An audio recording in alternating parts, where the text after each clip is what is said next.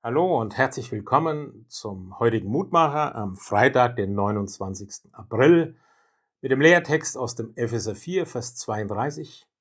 Seid untereinander freundlich und herzlich und vergebt einer dem anderen, wie auch Gott euch vergeben hat in Christus. Oh ja, lieber Paulus, du hast gut reden, dass du das damals an die Christen in Ephesus geschrieben hast. Du weißt doch, wie schwer es ist, einander freundlich zu sein, herzlich miteinander umzugehen, wo doch so oft Arges und Schlimmes in unserem Herzen, in unseren Gedanken gegenüber dem anderen hervorbricht. Aber du ermutigst uns, ganz anders zu leben. Und wie fange ich das an?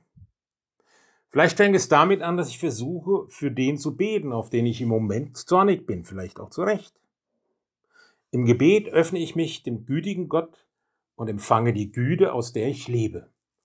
Und diese Güte macht mich wiederum fähig, dann anders auf den zuzugehen, auf den anderen und ihm auch zu vergeben. Das braucht aber oft Zeit. Nun mag man ja sagen, das klingt ziemlich anspruchsvoll. Schaffe ich das? Schaffe ich das, mein Geschwätz und ja, meine Ablehnung einzutauschen gegen die Güte, die Lüge abzulegen gegenüber der Wahrheit, den Zorn abzulegen gegenüber der Güte? Einfach ist es nicht. Aber der nachfolgende Vers in Epheser 5.1 macht deutlich, was wir sind von Gott her, seine geliebten Kinder. Wir haben die Freiheit, Altes abzulegen.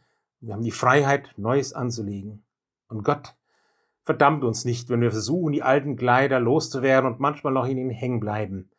Wir sind eben noch hier unterwegs, aber er gibt uns die Kraft, immer mehr in das Neue hineinzuwachsen. Und darum bitte ich dich auch, lieber Herrn Gott, dass ich immer mehr hineinwachse in das neue Denken, das neue Handeln, Reden und Fühlen. Hilf mir, gib mir Kraft dazu, und lass mich jeden Tag neu die Chance dazu entdecken. Amen. Es grüßt Sie, Ihr Roland Friedrich, Pfarrer.